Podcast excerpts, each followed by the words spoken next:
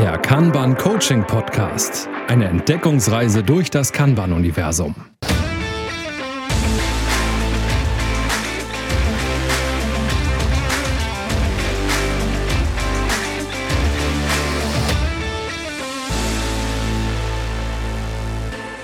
Moin Moin und herzlich willkommen zur neuen Folge zum Kanban Coaching Podcast. Und heute kümmern wir uns um Simulationen. Simulationen rund um Kanban. Hallo Ina. Genau, und wir haben uns überlegt, dass wir ähm, sowohl die Simulationen mit euch durchsprechen wollen, die wir kennen, die man vor Ort also machen kann, also wirklich, wenn man sich echt und live in Farbe noch sieht, und natürlich auch ein paar Sachen, die wir so äh, schon kennen, die remote möglich sind und freuen uns, was ihr auch noch später dazu beizutragen habt. Genau, und vielleicht als erstes die Frage, wofür sind diese Simulationen eigentlich wirklich nützlich? Warum macht es Sinn, Kanban-Simulationen durchzuführen? Reicht es nicht mit dem ersten Prinzip, beginne mit dem, wo du gerade stehst, einfach loszulegen? Ja, aber diese Simulation bringt ein wahnsinnig gutes Verständnis zu dem, wie Kanban funktionieren kann, wenn man es einigermaßen sauber nutzt und lebt. Das ist, glaube ich, ein, ein wichtiger Punkt in der Nutzung ähm, von Simulationen. Genau, also ich mache das gerne, dass ich im Training mindestens eine Simulation habe, wenn nicht sogar zwei, um diese Sache mit dem WIP-Limit erklären zu können, ne? wie das funktioniert. Nicht nur, dass man es theoretisch gemacht hat, sondern dass die praktisch auch den Unterschied von der Lead-Time zum Beispiel sehen, also von der Durchlaufzeit. Ähm, ich finde es dort auf alle Fälle super und wertvoll. Natürlich, genau wie du gesagt hast, Carsten, kann man sich auch überlegen, ob man erstmal mit Proto-Kanban anfängt und erstmal visualisiert und alles transparent macht und dann irgendwann sagt, jetzt solltet ihr vielleicht und zieht dann die Simulation aus dem Hut. Ist wahrscheinlich so ein bisschen Geschmackssache. Ne? Ich glaube, man kann beides ganz gut machen. Also tatsächlich bringt eine Simulation sehr viel Klarheit in dem, wie beispielsweise das VIP-Limit funktioniert, aber wie auch äh, andere Themen in Kanban funktionieren. Ähm, das ist schon, äh, schon ganz sinnvoll. Ich erinnere mich an, meinen ersten kan an, an mein erstes Kanban-Training und komme damit auch zur ersten Simulation. Äh, das erste Kanban-Training hat tatsächlich, also wo ich Teilnehmer war, ähm, hat tatsächlich noch vor Corona stattgefunden und es war ein Vor-Ort-Training. Und äh, was haben wir gespielt? Und der eine oder andere ähm, wird es kennen, das sogenannte Schiffchenspiel man kann, glaube ich, sagen, Klassiker im Bereich ähm, der Kanban-Simulation, wo es darum geht, Schiffchen zu falten. Als Team mit verschiedenen Aufgabenstellungen, also die verschiedenen Faltstationen werden dargestellt als einzelne Prozessschritte und ähm, gleichzeitig gibt es noch monetären wie soll man sagen, ähm, monetären Bonus, wenn man besonders viele Schiffchen erstellt. Und äh, so entsteht dann Chaos, für gewöhnlich in der ersten Runde. Und in der zweiten Runde macht man das, was ähm, Ina gerade schon angekündigt hat. Man setzt Work-in-Progress-Limits ein. Und plötzlich stellt man fest, dass Kanban funktioniert, nämlich ähm, dass dann alles viel sinnvoller, schneller und tatsächlich auch geordneter stattfindet. Also wer sich das, äh, dafür interessiert und das mal machen möchte, man kann das googeln. Es gibt, glaube ich, diverse Beschreibungen. Auch Klaus Leopold hat ganz tolle Videos dazu, glaube ich, wie das so mal vor Ort gespielt wird. Und ich kann das nur jedem empfehlen, weil ich sage mal so, in der Theorie schafft das jeder, ein Blatt Papier zu falten. Deswegen ist es sehr einfach umzusetzen. Man braucht nicht groß Material dafür, man braucht nur Platz, um das zu machen. Also Tische und halt DIN A4-Papier. Und ähm, ist immer ganz schön. Vor allen Dingen, weil sich dann doch meistens, während man dabei ist, rausstellt, dass einige Leute doch wesentlich schlechter falten können, als sie dachten, besonders unter Druck. Und man sieht wirklich sehr viele Kanban-Effekte. Und ich glaube, viele erkennen auch in der ersten Runde wieder, wie sonst ganz oft gearbeitet wird, in so mancher Firma zumindest. Großer Aha-Effekt ist bei mir immer, ähm, oh, so in der ersten Runde alles relativ unreglementiert, ist so ein bisschen wie, wie es in vielen Unternehmen läuft. Ne? Der Schreibtisch wird immer voller, die Inbox wird immer voller, wie auch immer. Und äh, daraus ergibt sich dann halt ein gewisses Chaos. Die Leute können in diesem Chaos überleben, aber ähm, man merkt auch als externer Beobachter, dass das ihnen dabei nicht wirklich gut geht. Und wenn man dann noch Leute dabei hat, die ähm, des Schiffchenfaltens vielleicht nicht ganz so mächtig sind. Auch ähm, das sorgt immer für spaßige Situationen innerhalb der Simulation. Äh, dann äh, wird es noch ein bisschen chaotischer und noch ein bisschen lustiger auch.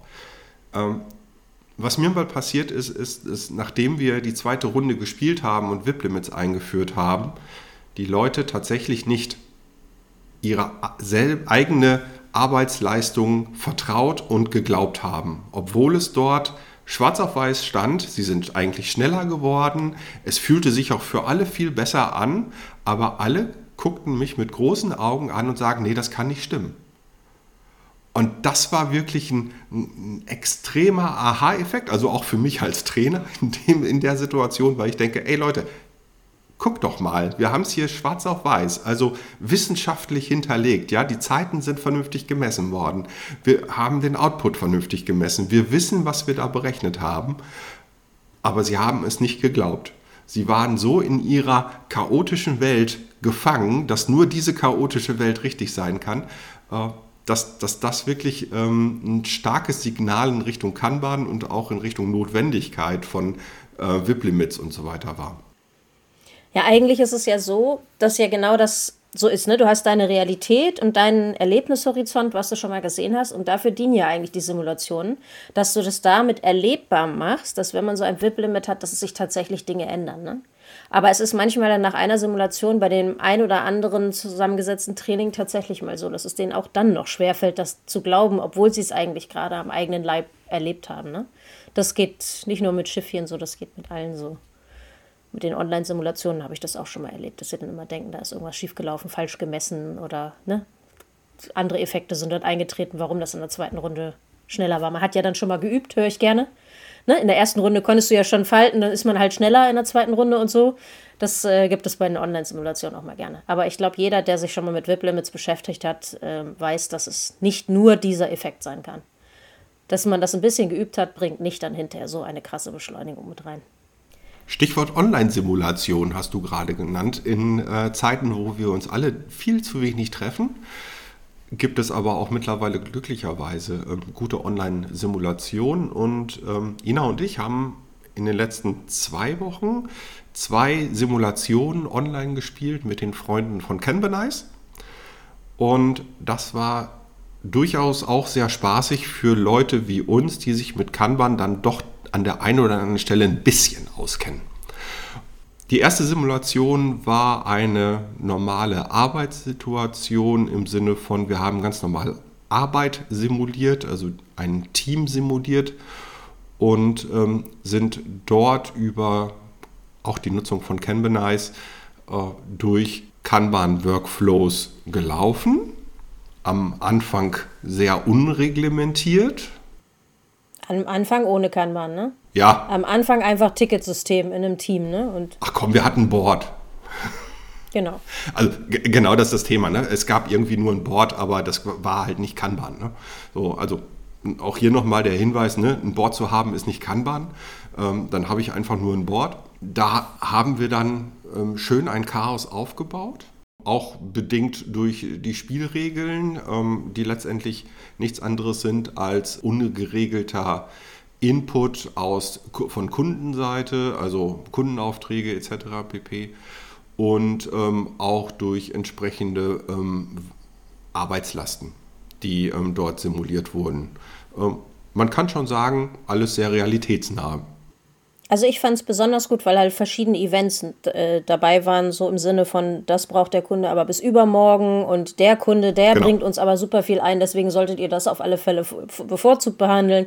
Und dann sehr unkonkrete, vermeintliche Wichtigkeiten, ohne das ausdefiniert zu haben. Ne? Und da war halt keiner, der das priorisiert, sondern es kamen nur immer diese Ansagen, das ist aber dringend, das ist aber wichtig und mit irgendwelchen Argumenten. Ne? Und man ist dann da sozusagen als Team aber allein gelassen damit, mit der Information, wie man das machen soll wem das jetzt bekannt vorkommt, diese Situation, und denkt, ach, da möchte ich gerne mal was dran ändern. Wo kann ich denn diese Simulation spielen? Ja, die könnte bei Ina und mir auch spielen, also äh, oder mit uns spielen. Also ähm, sprecht Ina oder mich an. Ähm, wir kriegen das jetzt auch lizenziert und ähm, können dann entsprechende Kanban-Simulationen durchführen. Für ganze Teams ist das sicherlich sehr sinnvoll. Genau, bei Kanban kann man das natürlich auch selber machen. Ne?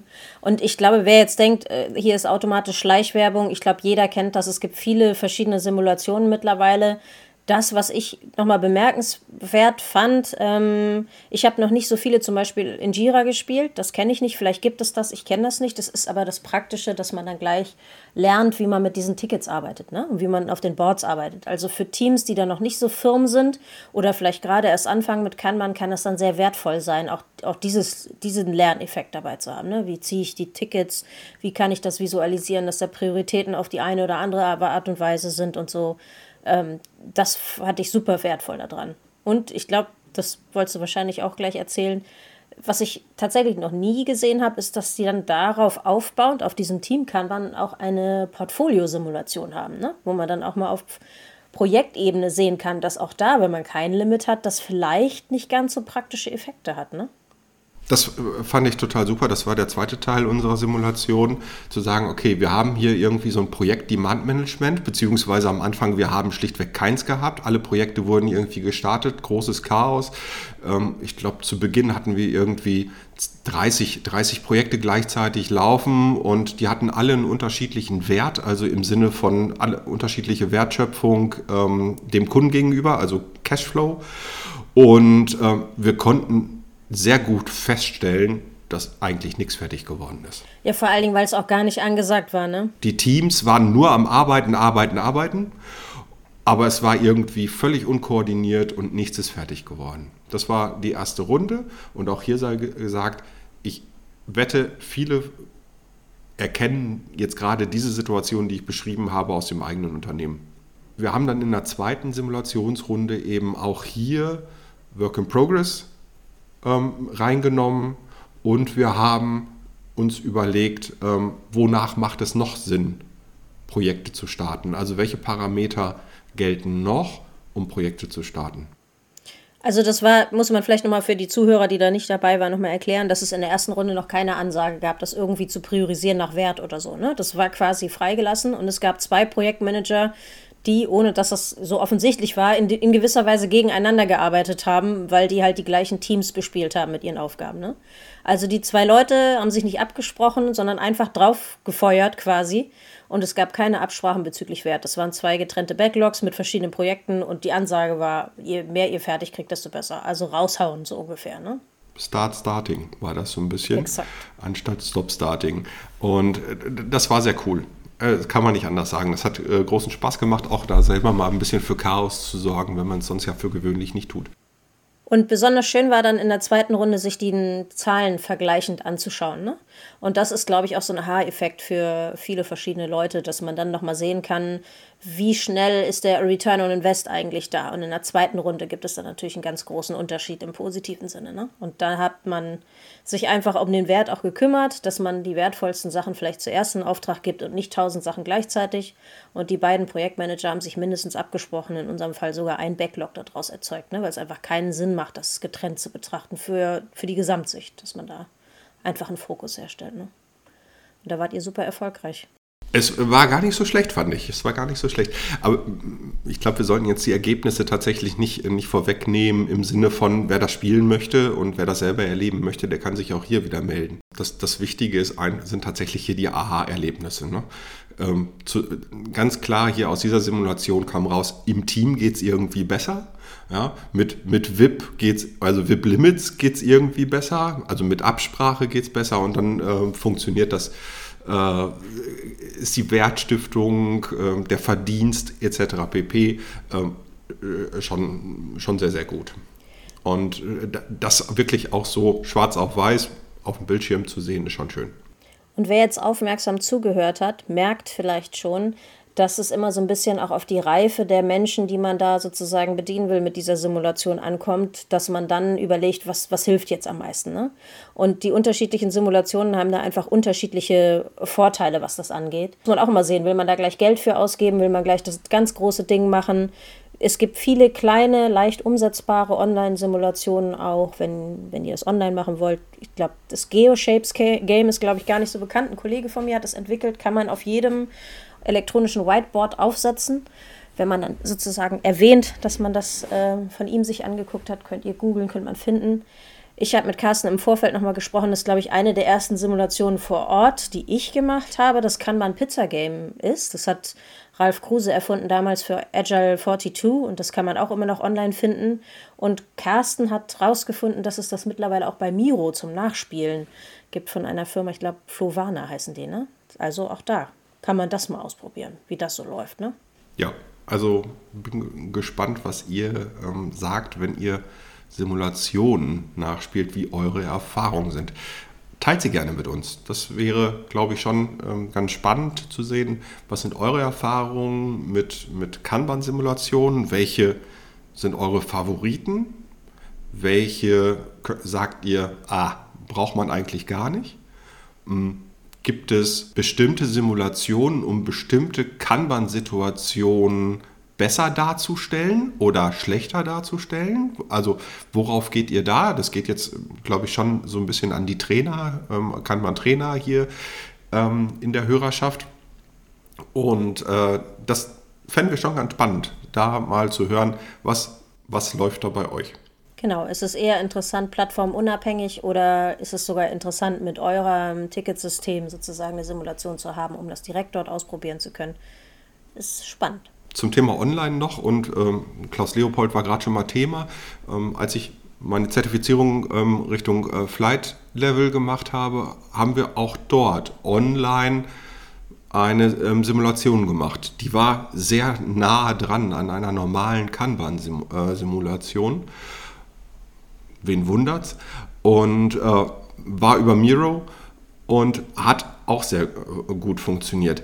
Das Spannende bei dieser Simulation war aber, dass wir wirklich gezwungen waren, alle andere Software, die auf dem Rechner lief, und ich habe wahrlich keinen schlechten Rechner hier, zu beenden, weil diese Online-Simulation über Miro so wahnsinnig viele Ressourcen äh, gefressen hat, dass es zwingend notwendig war, so ziemlich alles zu schließen, was nebenbei noch lief. Also äh, wir haben ähm, das Miro laufen lassen über den Browser, haben da aber auch alles zugemacht. Und dann waren wir, glaube ich, über Zoom äh, noch verbunden und das war's. Mehr, mehr ging nicht. Und die, die das nicht gemacht haben, ähm, aus dem Team, die hatten echte Probleme damit, ihre Aufgaben zu erfüllen.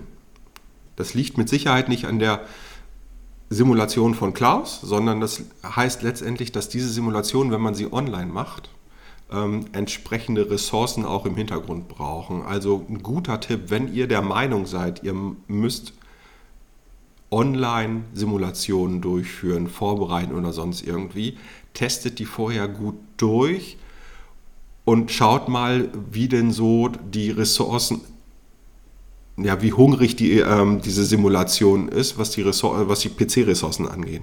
Ich habe auch eine schöne schöne Simulation geschrieben in Trello, wo man Raketen baut und dann so Raketenstarts macht. Eigentlich total toll. Haben wir bei uns in der Firma auch ein paar Mal gespielt und es hat allen super Spaß gemacht. Nur wir hatten genau das Problem, dass Trello eigentlich für dieses schnelle Hin- und Herschieben der Karten nicht mehr gemacht ist und das hat dann nicht mehr zusammengepasst mit unseren Ressourcen und mit dem Trello. Und es gab es leider regelmäßig, dass der ein oder andere dort saß, hatte seine Karten verschoben, alle anderen konnten das nicht sehen und es war vermeintlich irgendwie das System verstopft, aber es hat einfach gehakt. Das ist sehr schade. Deswegen habe ich die auch nie rausgebracht, obwohl das eigentlich sehr viel Spaß macht und ganz cool ist, das Ding. Geht das auch offline? Also offline im Sinne von, gibt es diese Simulationen auch, wenn man sich mal trifft? Bis jetzt noch nicht. Müssen wir vielleicht mal dran arbeiten. Okay, Leute, wer hat Lust, einen Raketenstart mit Ina zu simulieren? Und zwar nicht online, sondern ähm, in einem Treffen. Wie wär's? Also ich lasse mich nicht verlosen, so ist es nicht. Aber meldet euch gerne, wenn ihr Lust habt, da sozusagen dran zu basteln. Mal schauen, ob das nicht vielleicht auch interessant wäre. Ja, also der Hinweis war wirklich nur, ähm, diese, diese Ergebnisse können verfälscht werden von Online-Simulationen, wenn die Systeme dahinter nicht äh, vernünftig laufen. Ja. Das ist wie im, im, echten Leben auch. Ja? Hast du scheiß Hardware, hast du scheiß Hardware. Dann kriegst du auch keine vernünftigen ähm, Ergebnisse oder äh, Shit in, Shit out. Ähm, ich dachte, du sagst jetzt, es ist wie beim echten Kanban, das Bottleneck ist in dem Moment dann leider das System und nicht eine der Spalten, so wie man es vielleicht gerne gesehen hat, oder eine der Arbeitsstationen, die man da simulieren will. Ne?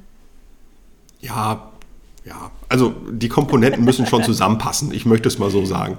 Ähm, ich glaube, das ist tatsächlich bei den Online-Sachen ganz wichtig. Behaltet das im Kopf. Miro gibt es aber auch in funktionierenden, ähm, netter anderer Kollege Roman Müller hat da Grußkartenschrubben entwickelt und das ist tatsächlich äh, geflutscht, als wir das mal bei der Kanban User Group in Hamburg gespielt haben. Das war echt ein tolles Erlebnis. Das war, hat gut funktioniert. Kann ich nur empfehlen. Gut. So viel zum Thema Simulation. So, warum sollen wir jetzt Simulationen starten? Um Kanban erlebbar zu machen. Macht das Spaß? Ja. Tut es, aber probiert es vorher aus. Egal ob vor Ort oder ähm, online sozusagen, macht es einmal vorher mit einer Testgruppe, dass ihr sicher seid, dass ihr wisst, was so alles passieren kann, dass ihr darauf vorbereitet seid. Genau.